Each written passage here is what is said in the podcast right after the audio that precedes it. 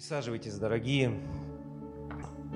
Я всегда переживаю, когда проповедую на четвертую часть послания Иакова. Оно такое самое строгое, самое такое жесткое. Ну, сейчас времена суровые, жесткие. И я думаю, что мы как раз будем готовы принять это слово, открыть свои сердца.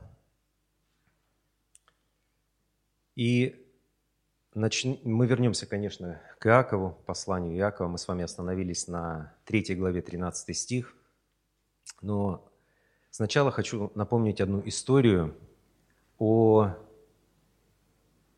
одном благословенном человеке, который был спасителем а не только для своего народа, для своих родных, который был спасителем для Египта, который был, по сути, спасителем для всего того человечества, которое проживало в этом Средиземноморском, и север Африки, и Азия. По сути, спасителем был человечество. Мы говорим о Иосифе. 41 глава, когда Иосиф, произошло его преображение. Когда он был рабом, когда он был узником, сидел среди людей осужденных, по сути, в тюрьме. Но в одночасье вот так вот о нем вспоминают, и он стоит у, перед фараоном, он стоит во дворце, на нем новая одежда, он благоухает, он одет в новое и чистое, совершенно другой человек. Но чтобы туда попасть, он прошел трудный путь. Он трудный путь прошел, ему было очень тяжело, он очень долго не понимал. Я уверен, что задавался вопросами, как же так? Во мне действуют твои дары. Как же так? Я же Божий человек. Ну, раз за разом я не получаю ответа на свои молитвы. Я за других молюсь, я другим пророчествую. Я за свою праведность оказался здесь в тюрьме, что не позволил похоти преобладать надо мною. Он так же, как и мы, задается многими вопросами, а почему, за что? И мы помним причину, почему его позвали к фараону. Помните, да, дорогие? Фараону приснились сны. Сны страшные. Сны действительно страшные. Представьте, человеку снится сон, он видит тощих, худых коров. Как написано, фараон говорит, я не видел таких тощих. И они жирают семь тучных коров – сжирают. Вы представляете? То есть человеку реально ужас снится, фильм ужасов ночью. Он просыпается в ужасе. Он понимает, что что-то не то, это, это, это, это что-то страшное происходит. Коровы жрут коров, не сено, не траву, а коровы жрут коров. Более того, эти худые пожирают тучных, и такие же худые остаются. Дальше ему снится другое, продолжение сна. Он, он видит новый сон.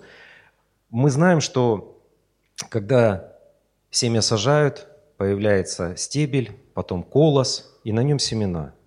Если внимательно почитать, то там мы увидим, что там уже геномодифицированный колос появился. Из него семь стеблей, и на нем семь колосьев. То есть уже что-то не то. То есть человек, который каждый день смотрит в окно, видит поля год за годом, знает, как растет, это мы далеки, городские, от сельского хозяйства, а люди все это знают. У него уже было понимание, что что-то тут не то. Более того, там у этих вырастают зубы, и эти иссушенные, худые э, колосья пожирают сочные. У него тоже, у него как? Он созывает всех людей, мудрых, от людей от культа, от всех богов, а их там было очень много, просто тысячи. Приходят и умные, и профессора, и жрецы, и никто не может дать ответ. Никто не может дать ответ. И тут, как всегда, в трудное самое время, даже неверующие люди вспоминают о Боге. Один человек говорит, да знаю я одного человека, с ним Бог, он все, что нам говорил, все произошло. Его вызывают, и он начинает говорить, да, дорогой фараон, у тебя информация от Бога 100%. То есть у фараона есть информация, но он не знает, что с ней делать. Он не понимает ее.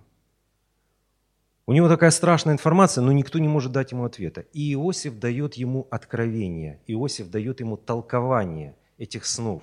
Он говорит, что с тобой происходит. Он говорит, будет семь лет изобилия, потом будет семь лет голода. То есть он расширяет эту информацию, а он получает откровение от Бога, у него есть полная картина. Но мы дальше знаем, что Иосиф не останавливается. Что делает дальше Иосиф? Он начинает говорить, но ты, он дает практические рекомендации, что делать теперь с этой информацией. То есть мало получить откровение в свою жизнь, мало получить информации из Слова Божьего, нужно ее практически применять. И дальше он говорит, поставь мужа мудрого над сию землей, собирай семь лет все зерно, которое придет, потому что потом будет такой голод, которого не было никогда на земле. Такая беда придет. Фараон мудрый человек, он понимает, что да без проблем, вот ты и будешь. Но есть другая сторона. Представляете, когда пришел голод, египтяне оказались к нему не готовы. Они пришли, и в 47-м мы читаем такие страшные слова. Он говорит, я купил вас и ваше имение для фараона. То есть люди видели год за годом, свозят это зерно, свозят, свозят. Представляете, КАМАЗы едут, едут, едут. Уже центральный стадион весь полный, уже складывать некуда это зерно. Уже олимпийские все постройки, объекты уже там высыпаются, двери закрыть, уже на вертолетах сверху все. Всем все равно.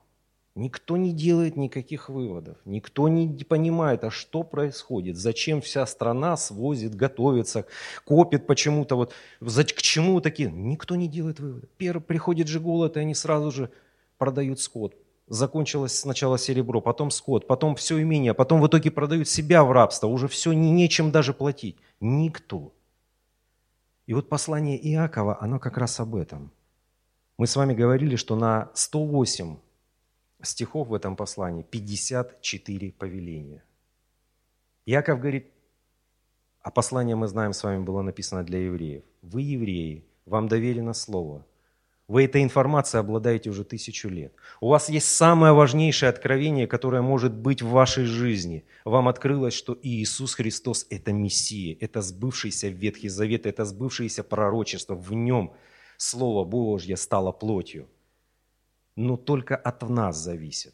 Ничего не изменилось 2000 лет, дорогие. Только от нас зависит, будем ли мы этой полной информацией, которую мы сейчас получаем с кафедры, читаем Слово Божье. Нам Бог дал учителей, толкователей, пророков.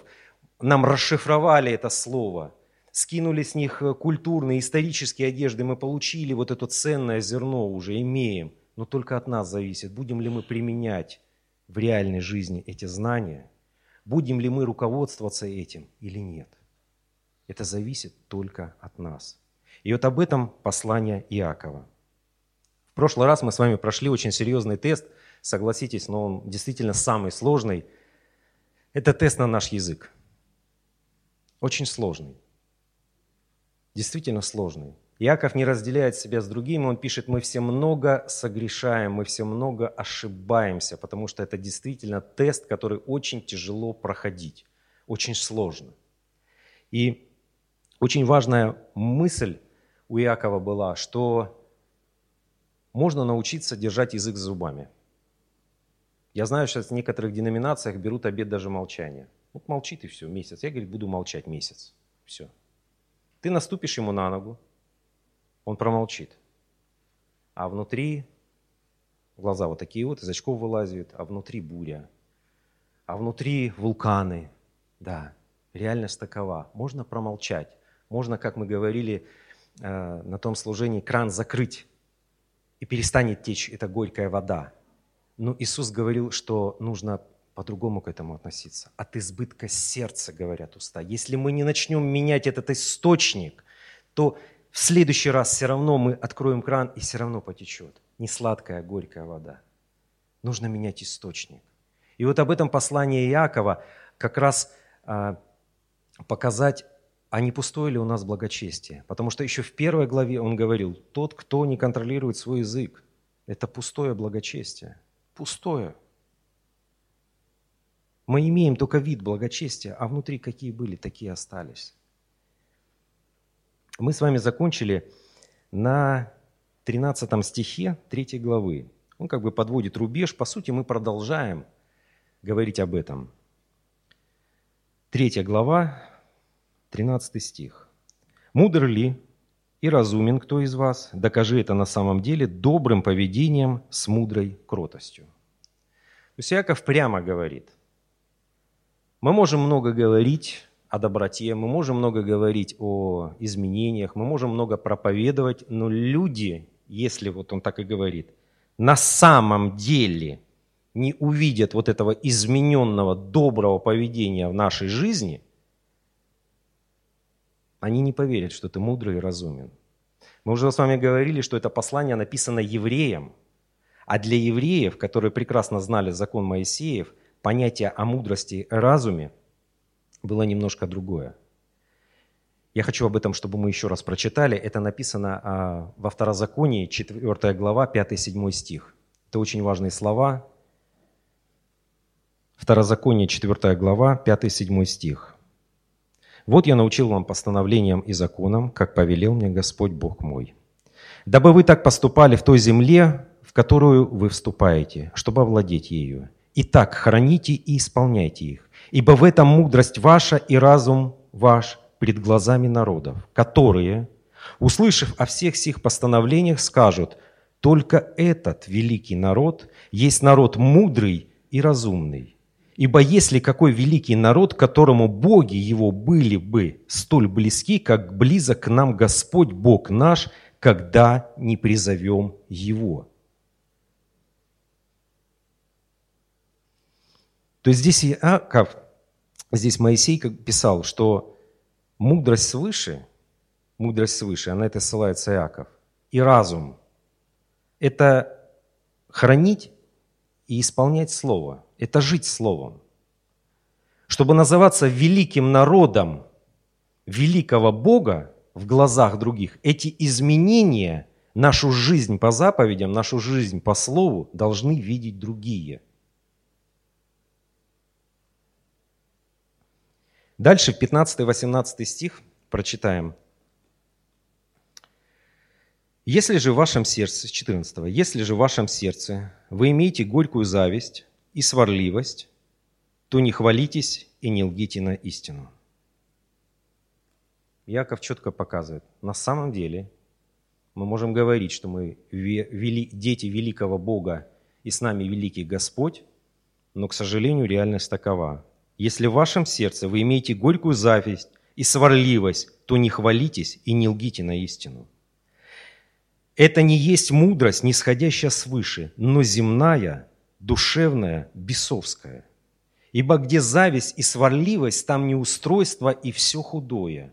Но мудрость, сходящая свыше, во-первых, чиста, потом мирна, скромна, послушлива, полна милосердия и добрых плодов, беспристрастна, и нелицемерно.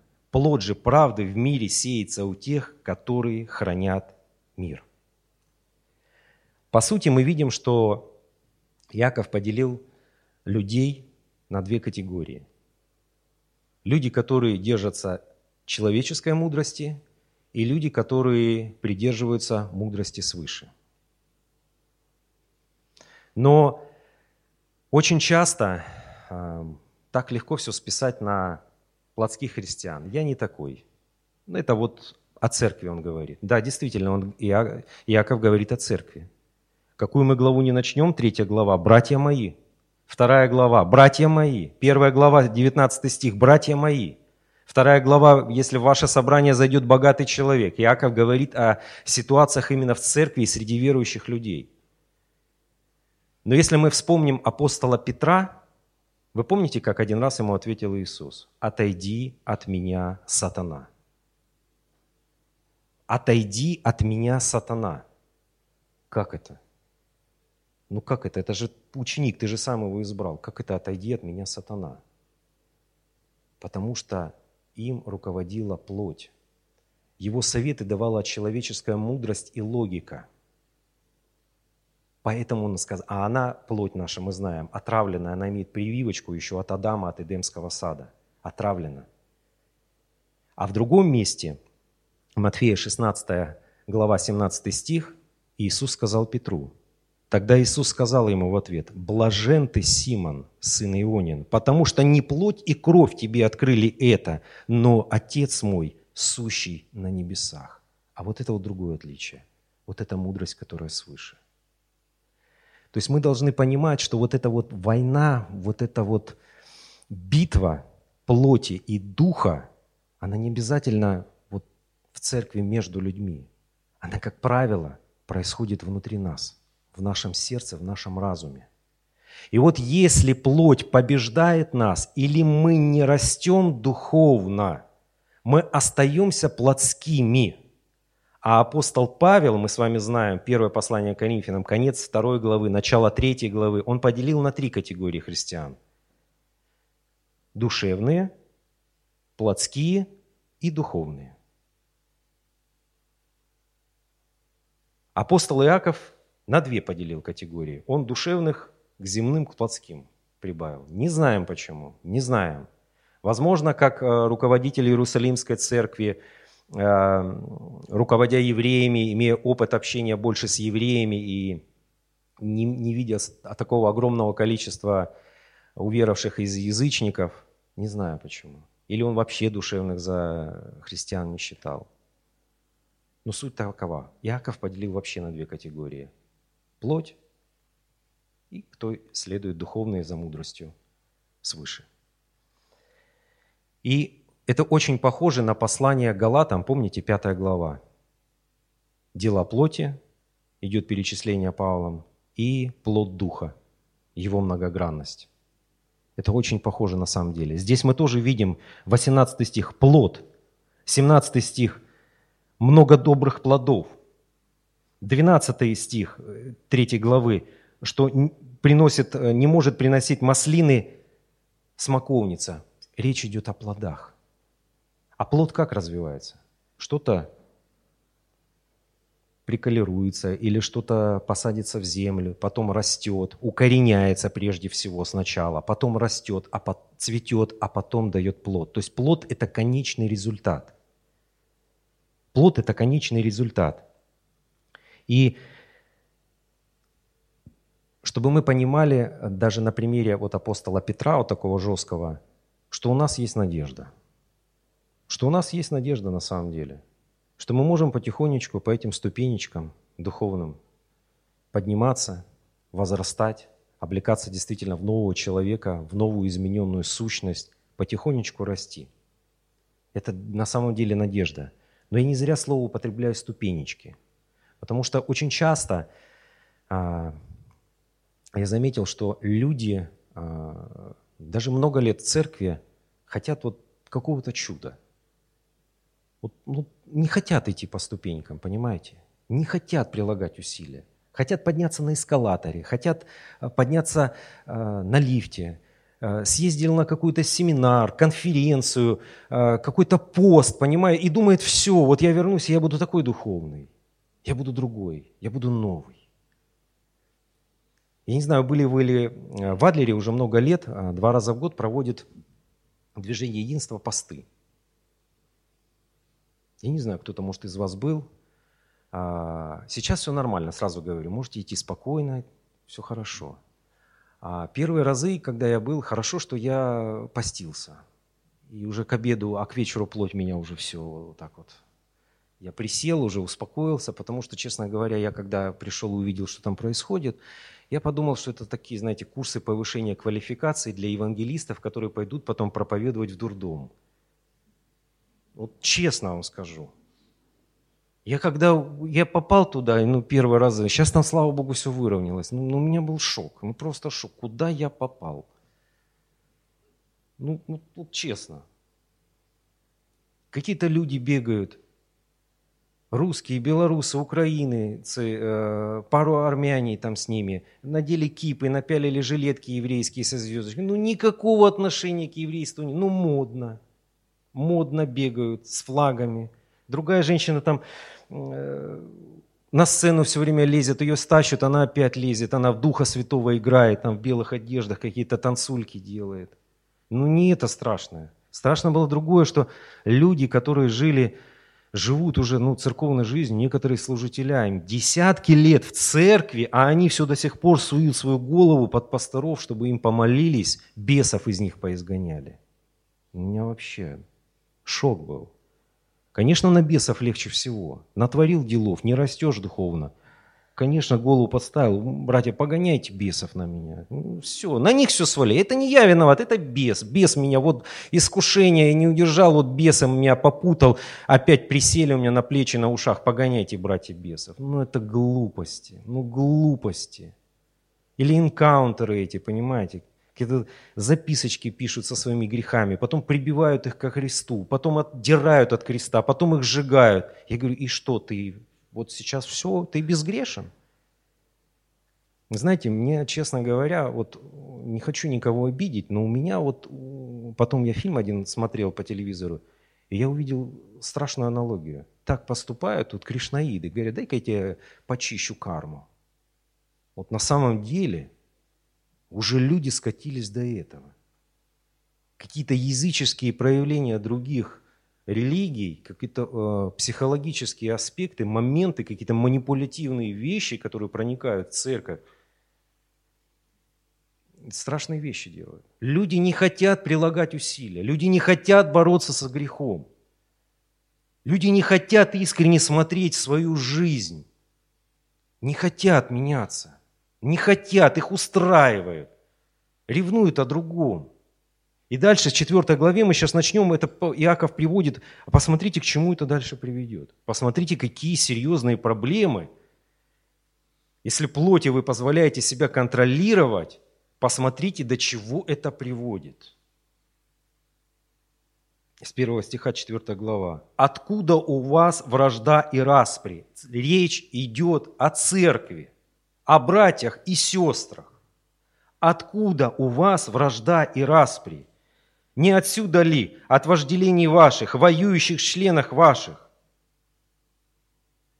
Желаете и не имеете, убиваете и завидуете, и не можете достигнуть. Припираетесь и враждуете, и не имеете. И не имеете. К сожалению, я сам как служитель, ну, ну, ну есть такое в церкви какие-то постоянные подводные камни, постоянно там одна группа, там прославление не находит общий язык с теми, там с теми, с теми. Бедные пастора вместо того, чтобы служить словом и о духовном думать, они вынуждены постоянно какие-то вот эти конфликты э, разгребать, постоянно какие-то вот суету, переживания, какие-то мелкая возня, вот друг друга съедают. Ни за что. За мелочь. Все ищут своего, вот честно скажу вам, вот как есть, ищут своего. Ищут правды, но не правды Божьей, а своей правды. А у нас она, как известно, своя. У каждого она своя. Мы каждый имеет свой взгляд, мы прочитали какую-то книжку, мы послушали какую-то проповедь, у каждого какое-то свое откровение появилось, и каждый начинает отстаивать. И ломает церковь, ломаются служения, ломаются церкви. Посмотришь, когда разделяются церкви. Ну, кто их разделяет? Пастора разбегаются. Ну, вы же самые духовные, казалось бы. Но почему же, если вы самые духовные, почему же церкви разваливаются? Где же ваша духовность? Значит, там за духовностью нет ничего, там душевная, плоть. Потому что мы читаем четко, он говорит, завидуете и не можете достигнуть, припираетесь, враждуете и не имеете, раздираете. Вот этот дух, и, эгоизма, дух эгоцентризма, вот этот дух вот моего, моего, мне, мое, вот он, он преобладает, к сожалению. И это правда. Это, к сожалению, правда. И дальше он третий стих пишет, поднимает очень серьезный вопрос безответных молитв. Не имеете, потому что не просите. Просите и не получаете, потому что просите не на добро, а чтобы употребить для ваших вожделений. Просите не на добро, а чтобы употребить для ваших вожделений. Уже второй раз Иаков в этом послании поднимает вопрос неотвеченных молитв. В первой главе, прям в самом начале, он пишет, не получаете, не имеете, по одной простой причине, по причине вашего сомнения, маловерия. Здесь он говорит, есть еще другая, это ваш мотив. Что вами двигает, когда вы просите? Хорошо, если это действительно у человека какая-нибудь нужда. Помните молитву «Отче наш»? Дай мне, Господи, какой хлеб? Насущный. То, что мне действительно необходимо. Помните Моисей, когда ему Богу дал постановление, собирайте манну сколько? Вот, чтобы съесть сегодня. Не оставляйте на потом, пропадет все равно. Не надо, не надо загребать все это. Не надо. Бог позаботится о вас. Доверяйте Ему. Но мы нет, мы не такие. Мы посмотрим рекламы, мы посмотрим на машину брата новую, мы посмотрим на его новые часы, на его новый телефон, мы посмотрим по телевизору что-нибудь еще, у нас что-то загорается, появляется желание, хочу. Мы говорим, дай, дай, дай, дай, дай. В ужас прихожу иногда от молитвах в некоторых современных церквях, вот честно говорю. Христианское телевидение перестал смотреть давно уже. Перестал. Потому что смотришь, о чем молятся. Деньги, здоровье, исцеление, финансы. И все. И все. Две темы молитвы. Только о земном молятся. Только о земном. Ни разу не слышал в этих церквях, чтобы хоть раз молитва закончилась «Да будет воля твоя» или началась. Ни разу не слышал. Только мое желание. Только мои, ну, то, что я хочу. И дальше четвертый стих, он вообще просто переворачивает. Поэтому соберитесь, послушайте внимательно. Прелюбодеи и прелюбодейцы. Это к церкви. Это к нам, дорогие. Ну, так Иаков жестко говорит. Но у него нет другого уже выбора. Прелюбодеи и прелюбодейцы. Я смотрел в оригинале. Вы знаете, на греческом оригинале там прелюбоди, то же самое, никакого смягчения. То же самое. Блудники, говорит. Не знаете ли, что дружба с миром есть вражда против Бога? Итак, кто хочет быть другом миру, тот становится врагом Богу. Вот так жестко и категорично Яков говорит. Тот становится врагом Богу. Почему прелюбодеи? Почему Иаков использует такое жесткое слово? Дорогие, это евреи. В еврейском менталитете это нормально. Если мы почитаем пророков, особенно а, Осию, вы помните, как ему Господь повелел взять жену-блудницу? То есть для евреев это нормально, это не оскорбление. То есть пророк э, Осия взял э, блудницу жену, потому что показать духовное состояние Израиля что она изменяет своему Богу с другими богами. Что они поклоняются, что они извратили, что политическая угода, когда э, разделилось два царства на Иуду и сам Израиль, 10 колен, чтобы царю сохранить и как-то объединить, ему нужно было создать новую религию. И переформатировали священников – стали по чуть-чуть по-другому приносить жертву, чтобы не ходили в Иерусалим, потому что будет одна религия, как они будут подчиняться разным царям. И вот это вот в угоду политической власти, вот это политическое разделение, пошло преломление истины. И потихоньку-потихоньку оно преломилось так, что уже просто вместо монобожия, где верили в единого Бога в Израиле, по сути стало допускаться там, там, там, там, можно по чуть-чуть, всем, всего по чуть-чуть.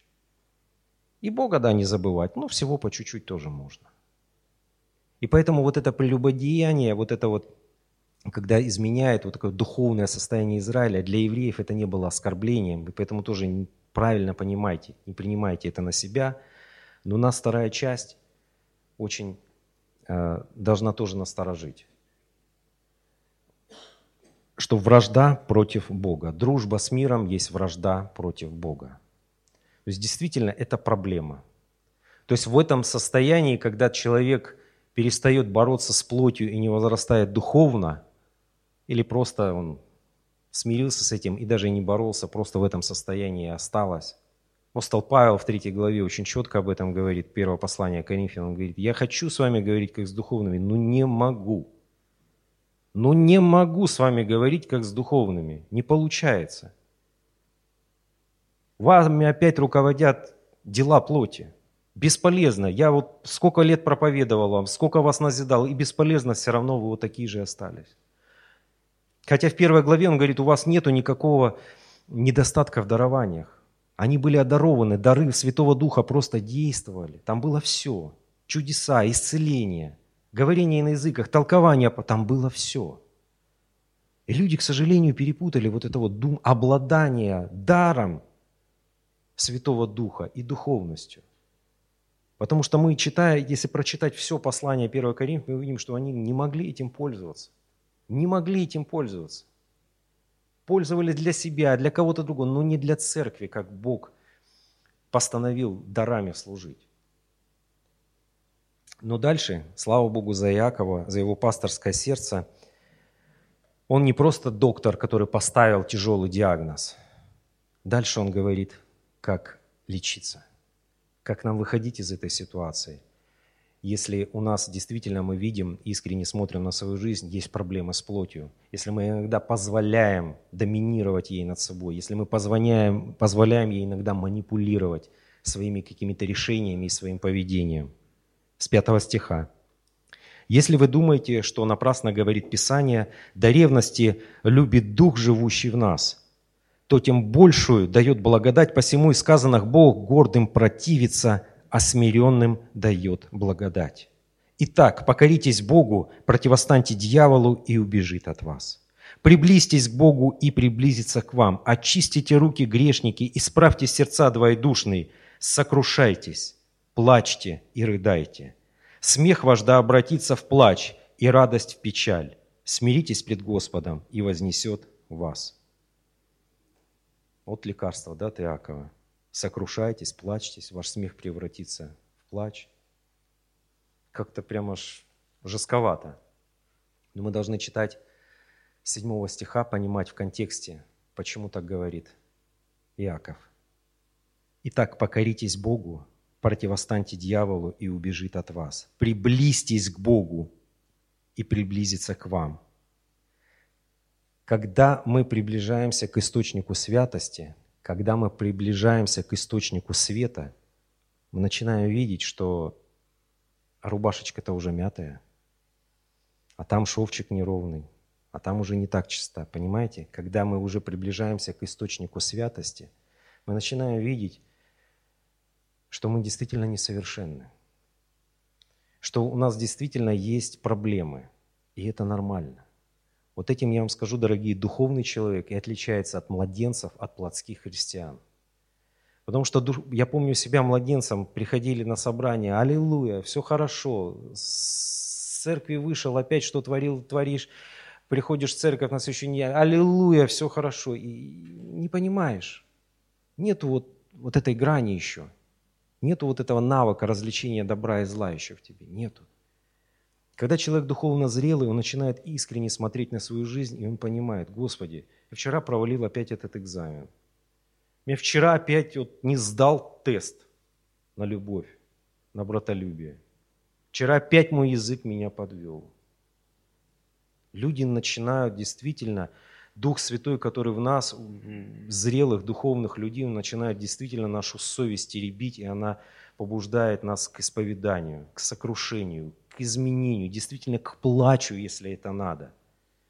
Потому что когда мы начинаем смотреть на себя и на Божьи стандарты, когда мы видим это, мы действительно у духовных людей появляется, наоборот, желание к ним приближаться и изменяться. Потому что вопрос, действительно, 10 стих мы прочитали, заканчивается очень важным, очень важным вопросом. «Смиритесь пред Господом, и вознесет вас». Речь идет о спасении вообще. Вознесет вас. В наших руках. Мало принять этот счастливый билет благодати и получить спасение. Надо его удержать. Это вся наша жизнь схватиться за Христа и держаться за Него, и не отпускать. Давайте проведем маленький тест и перейдем к итогам. Домой придете, дорогие, возьмите чистый листочек бумаги и поделите, нарисуйте деревце, поделите его пополам – И на одной стороне там красным фломастером рисуйте свои добрые плоды. Откройте перед этим, прочитайте пятую главу э, Галатам, да, прочитайте дела плоти, проанализируйте, посмотрите на свое поведение, прочитайте э, дальше плод духа. Здесь можно конец третьей главы прочитать еще раз. И рисуйте. Только искренне, дорогие. Одна просьба искренне. Нарисуйте плоды добрые, а с другой стороны там черным фломастером не очень добрые. А кто уже считает себя духовно зрелым человеком, отдайте своим половинкам. Пусть они дорисуют. Да, пусть они дорисуют, да. А кто совсем уже считает себя совершенным, уже готовым ко встрече с Господом, отдайте еще детям. Они вам еще дорисуют там все, что о вас думают, с детской простотой во Христе, там, вы откроете потом, посмотрите и скажете, Господи, увидите, где уже тоненько, где вот-вот порвется, где проблемы, будете знать уже, о чем больше молиться, о чем ревновать, э, куда двигаться, а за что благодарить Бога, что-то развивать, какие-то дарования. Это, это хороший тест, это хороший. Единственное условие, дорогие, это должно быть искренне. Это, это должно быть искренне. Если не будет искренности, оно не будет работать в нашей жизни. Если не получается сразу, сделайте закладочку и потихонечку подрисовывайте, смотрите. Но это надо. Это надо. И если даже я знаю, что особенно даже когда муж жене, жена мужу дает, какие-то могут возникнуть трения, узелочки оказываются какие-то неразвязанные есть. Э, какое-то недопонимание может появиться. А, это нормально. Это нормально. Это как раз будет прекрасный повод развязать эти узлы. Это будет прекрасный повод посмотреть на своих близких другими глазами. Это будет прекрасный повод просто вникнуть глубже в трудности и переживания окружающих тебя людей, которым ты нужен, которых ты любишь пересмотреть некоторые действительно свои части поведения в своей жизни. Но прежде чем начнете это делать, особенно общение после этого теста, откройте вместе 138 Псалом, 23-24 стихи и запишите это себе, дорогие. И знаменитые слова Давида. «Испытай меня, Боже, и узнай сердце мое, Испытай меня и узнай помышления мои, и зри, не на опасном ли я пути, и направь меня на путь вечный. Чтобы вот с этой искренней молитвой, простой молитвой приступить к этому действительно важному делу. Второй вывод, который мы можем сделать, дорогие, это Иаков поднимает в 4 главе 3 стих проблему неотвеченных молитв. Это серьезная проблема – Потому что я знаю, многие на этом притыкаются, рушится их вера, рушится э, вера их детей, родителей, многие притыкаются на этом, потому что иногда люди годами не получают, и э, у людей действительно э, серьезные кризисы веры проходят. Потом, когда они осознают, что они действительно молились не за насущное, не за нужды, когда они осознают, что они, ими было, двигало желание, иногда зависть, иногда реклама, какой-то фильм, какой-то, ну, неважно, внешнее, там, книгу, какое-то влияние других людей. И когда они это осознают, когда они это отметают, очищаются, слава Богу. Потому что очень часто я замечал, а, чем богаче страны, чем а, богаче церкви, чем как бы больше состоятельных людей, проблема очень серьезная приходит. Люди перестают благодарить Бога за то, что имеют, и все свои силы направляют на то, что у них нет. И туда растрачивают себя полностью. Молятся о том, чего у них нет. Ну, ну, может, и не надо тебе. Это не твое насущное, это просто твое желание. Поэтому проверяйте и старайтесь заканчивать молитвы, да будет воля твоя. Давайте Богу работать в вашем сердце. Давайте Богу работать с вами, менять вашу жизнь. Не говорить только об изменениях, о преобразовании в образ Христа, а действительно давать Богу работать с Ним, с вашим сердцем. И многие забывают, какова вообще цель Иисуса Христа, цель Его служения, цель Евангелия. Христа нет здесь, на земле, уже две тысячи лет. Он сидит одесную Отца. Он пошел приготовить нам обители, пошел приготовить нас места. Он ждет нас дома, понимаете? Ждет нас дома у Отца в вечности. Но здесь Он нам оставил Евангелие, чтобы мы выровняли свой путь и благовествовали другим, помогали другим прийти к Отцу. А люди преломляют своими желаниями. И, дорогие, мы не должны кидаться в крайности, вы правильно поймите мои слова, не должны кидаться в крайности и ограничивать себя, когда мы изливаем Богу свои нужды и свои желания. Единственное, это должно быть все-таки нужда. Это действительно должна быть необходимость. Это должно быть действительно насущным, а не просто желание моего сердца и еще, и еще, и еще, и еще. Понимаете, дорогие? Потому что очень часто бывают, люди пожинают проблемы, сталкиваются в церквях, так плачут потом, вот проблемы, что такое, вот там. А почему? Начинаешь разбираться, люди сами себя загоняют в кредиты.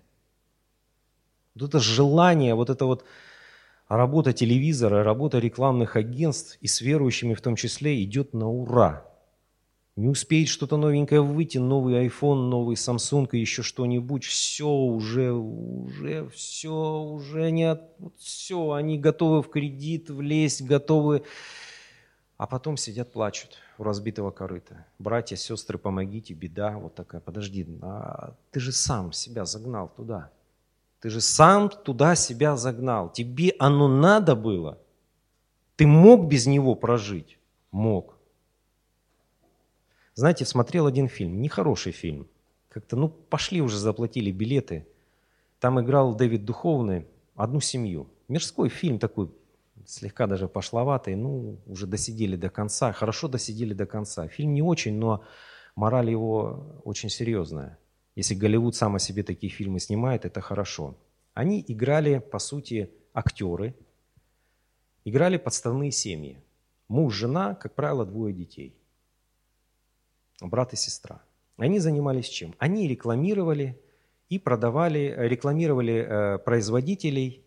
Э, муж приезжал на новенькой машине и начинал там, э, в небольшие города приезжали такие, зажиточные, и начинали рекламировать.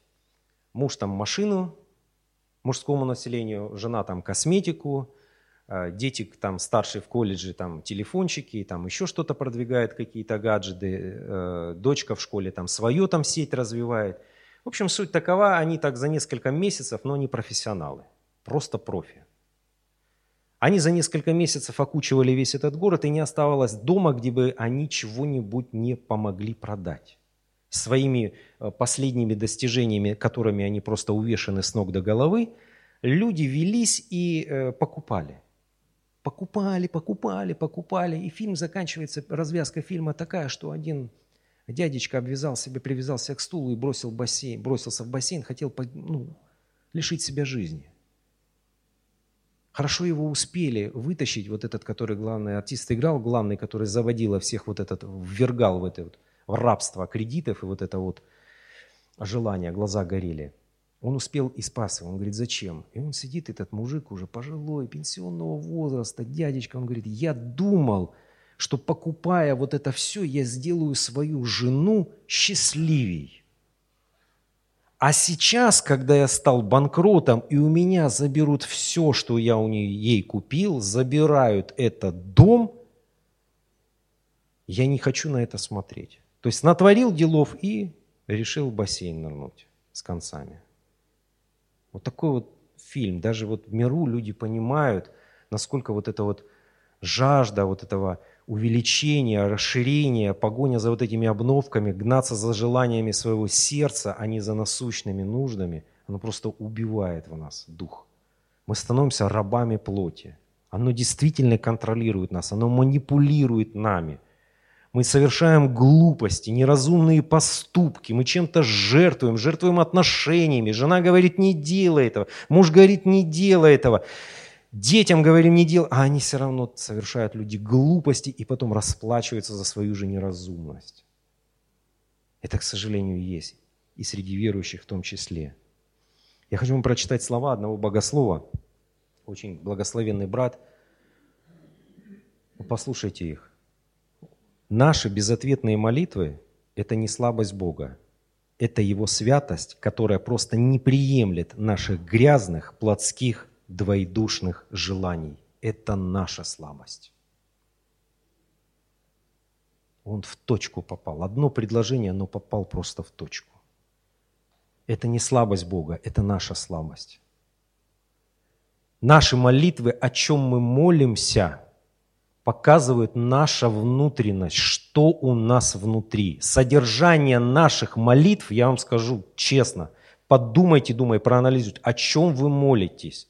Содержание наших молитв показывает нашу духовность, содержание, чем я наполнен внутри. Какой я есть на самом деле. Не вот эти молитвы, где мы публично что-то, а вот там, дома, тихонько, где нас никто не слышит. О чем мы молимся? Послушайте, проанализируйте. О чем вы говорите с Богом? Что вы хотите от Него? Последите за собой. И третий вывод очень важный. В четвертой главе, начиная с третьей главе, мы увидели три вида конфликтов. Три вида конфликтов, которые здесь Иаков описывает. Первое, откуда вас врождает распри, это между людьми.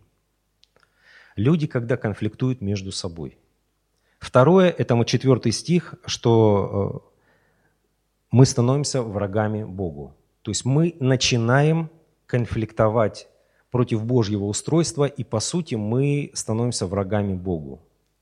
И третий конфликт, Яков называет это двоедушие, смирение или гордыня, плоть и дух – это когда конфликт происходит в нашем разуме, в нашем сердце, внутри нас. Причем этот конфликт, дорогие, он самый основополагающий. Если у нас побеждает плоть, это отражается на всех членах семьи. Это отражается на людях, с которыми мы имеем общение. То есть это может перерасти, этот конфликт может перерасти на конфликт с другими. Дальше, если мы не делаем правильных выводов, если мы не пытаемся отремонтировать нашу жизнь, это может привести к бунту против Божьего устройства, к бунту против Бога, и в конце концов плоть нас может довести до вражды даже с Богом. Это трагедия. Это действительно страшно. И конфликты, к сожалению, я вам скажу, что это часть нашей жизни. Ну вот хотим мы, не хотим, они будут всегда вокруг нас. Соседи, на работе, окружение, в семье. Ну, очень сложно их избежать. Мы должны прилагать, как Писание нас учит, имейте святость и мир со всеми. Мы должны стараться иметь. Но очень часто получается, что мы становимся ну, невольно вовлечены в конфликты, еще и в конфликты других людей, невольно.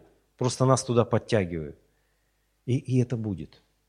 И об этом Писание четко говорит. Но я помню, наставлял молодежь и э, сам через это проходил. Особенно молодежь, она хочет какой-то некой независимости.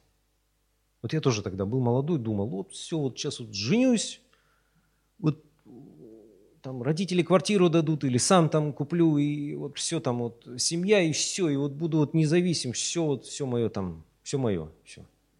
Женился, и квартира появилась, и машина там, и бизнес небольшой, и, и, и что? Я прекрасно понял, что я завишу от жены, я завишу от детей, они тоже от меня. Нету независимости, есть взаимозависимость. Плохо кому-то одному в семье – это отражается на всех. Но согласитесь, это правда. Ну нету никакой независимости. Это у нас такая прививка от Адама, это нам еще в Эдемском саду пытался сатана внушить. Нету никакой независимости, есть взаимозависимость. И вот если у нас будет вот эта взаимозависимость с Богом, понимаете, если мы будем больше-больше обращаться к Нему, помоги, вмешайся в мою жизнь, исправь меня – исцели меня, направь на твой путь. Это будет работать. Если мы будем дальше продолжать в самоуверенности, искать легких путей, как я вот говорил, там пытаться на эскалаторе, не идти по этим ступенькам подниматься, не будет изменений в жизни. Мы так и застрянем, вот в этом болоте. Застрянем. И причин конфликтов очень много, дорогие. Очень много. Серьезные проблемы. Иногда э, какие-то ситуации конфликтные получаются в церкви, я имею в виду, тоже много их. Вот яркий пример даже Писания. Помните, Варнава с Павлом разошлись? Ну, ну за что? Написано, с огорчением разошлись. Ну за что? Ну, ну просто разное понимание на служение Марка. Марка и Иоанна. Павел говорит, ну подвел раз, подведет, подведет другой раз. Ну как можно? Мы в таких сложных обстоятельствах, а он нас подвел. Ну зачем ему доверять дальше служение? Не надо. Варнава говорит, ну давай ему еще один шанс дадим, ну пожалуйста. Нет. У него своя точка зрения, у Варнавы своя точка зрения.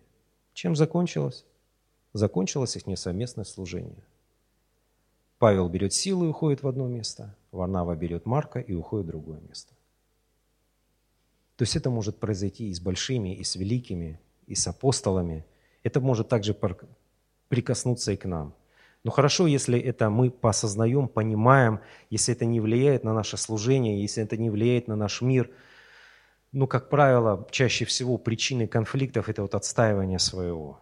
Это вот отстаивание своей правды. Вот это поиск своего, вот это все равно вот этот эгоизм, вот этот эгоцентризм, который у нас в плоти зашит на, наглухо.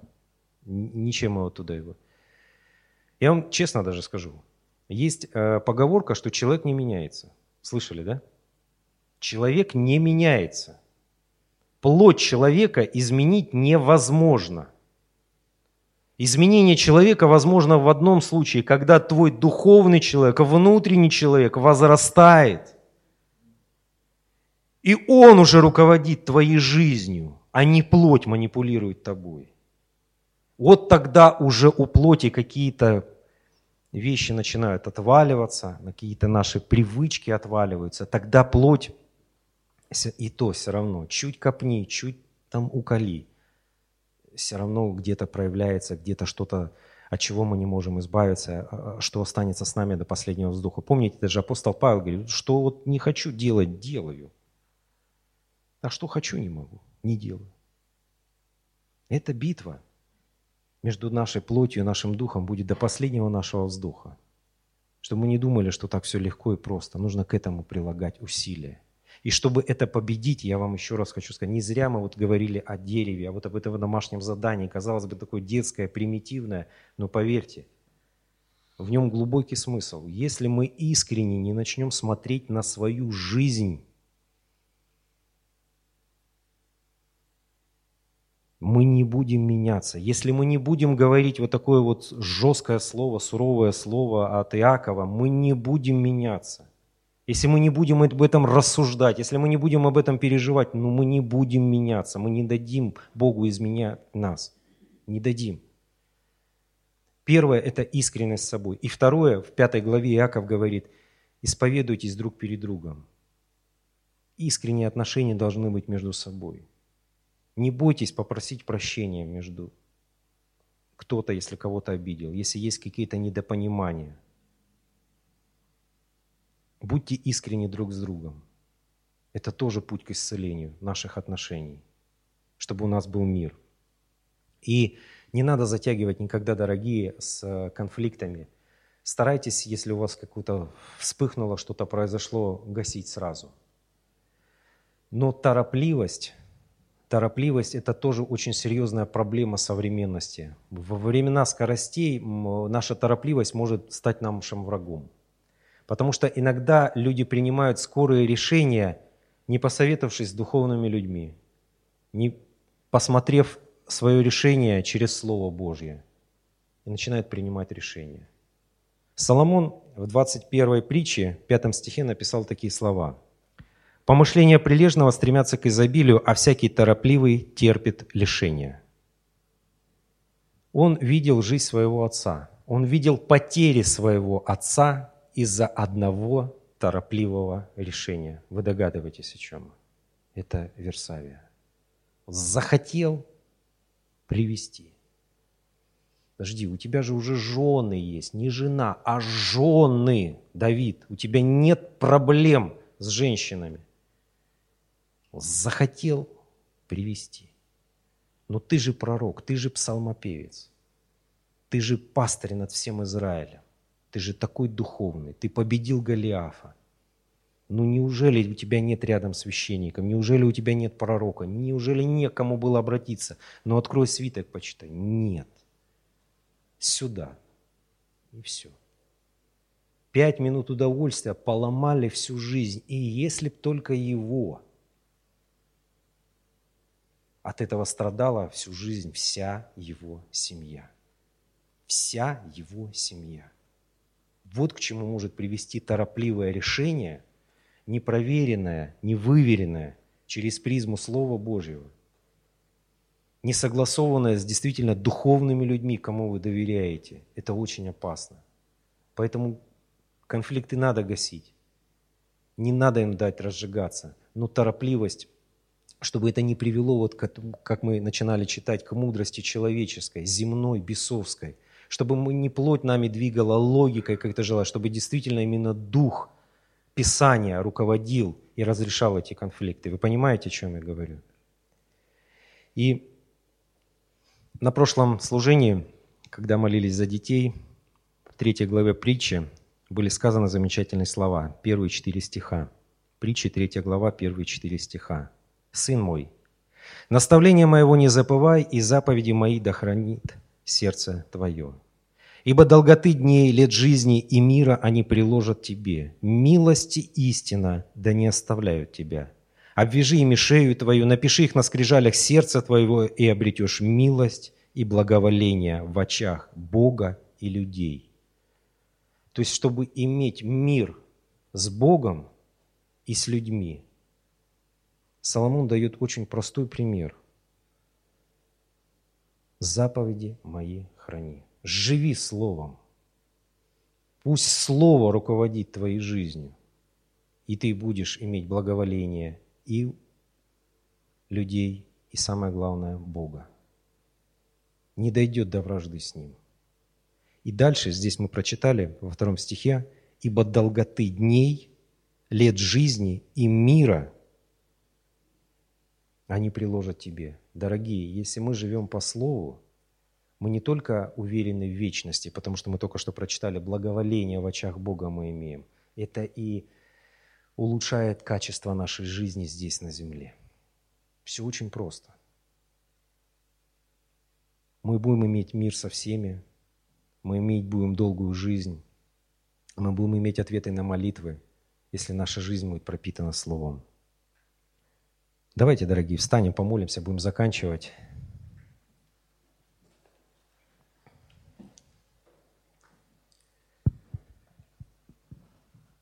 Господь милосердный, мы благодарим Тебя, Боже, за эти наставления, за эти напоминания, которые нам оставил апостол Божий, который ревновал о своей церкви, который ревновал о Твоем детище, Господи, который ревновал о Твоем великом народе, Господи, чтобы мы были действительно дети великого Бога.